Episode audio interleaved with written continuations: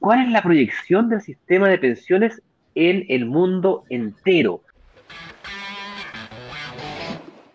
Y esta es una situación muy delicada, algo de política, y vamos a tratar de salirnos de los aspectos políticos que tiene la connotación política, hablar del simple hecho de la jubilación de pensión, para tomarlo de otro ángulo, del ángulo de yo me hago cargo de mi pensión, independientemente del sistema de pensión de mi país o de mi, de mi lugar de trabajo, yo como inversionista tomo cargo, tomo control de esto y utilizo el sistema de pensiones de mi país como un complemento, como un anexo, como un extra, porque yo tomo el plan de acción para mi jubilación y lo que logre a través del sistema público o privado público, o cual sea el sistema que tenga mi país funcionando, es anexo. O sea, si está, genial. Si no está, no me muero, no dependo de él, porque tengo un plan autónomo, independiente, que me permite eh, lograr mis propios objetivos sin depender, depender de nadie.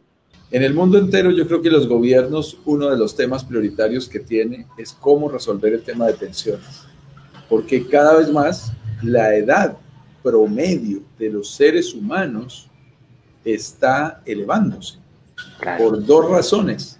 Está cayendo la tasa de natalidad, están naciendo menos niños.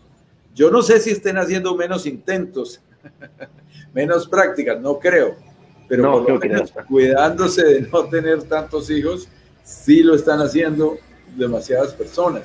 Es delicado porque hay menos personas aportando, menos personas jóvenes para la pensión de las pocas eh, personas viejas que antes había. Antes la pirámide era muy fuerte, pocos viejos, muchos jóvenes, los jóvenes iban aportando y mantenían las pensiones de los viejos hoy más viejos, menos jóvenes, hace que esa pirámide sea más compleja y a los países, la verdad, y, lo voy a decir en mexicano, los sistemas pensionales están haciendo aguas, se están cayendo los sistemas pensionales de nuestros países porque no hay modelo que lo soporte económicamente hablando, no hay manera de que con menos jóvenes tú puedas garantizar unas buenas pensiones. Y entonces, ¿qué está pasando? Noticias desagradables. Nos corren la edad de pensión.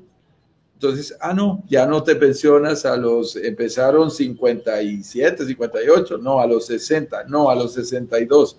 Ya están hablando en varios países a los 64, a los 65, a los 70 años.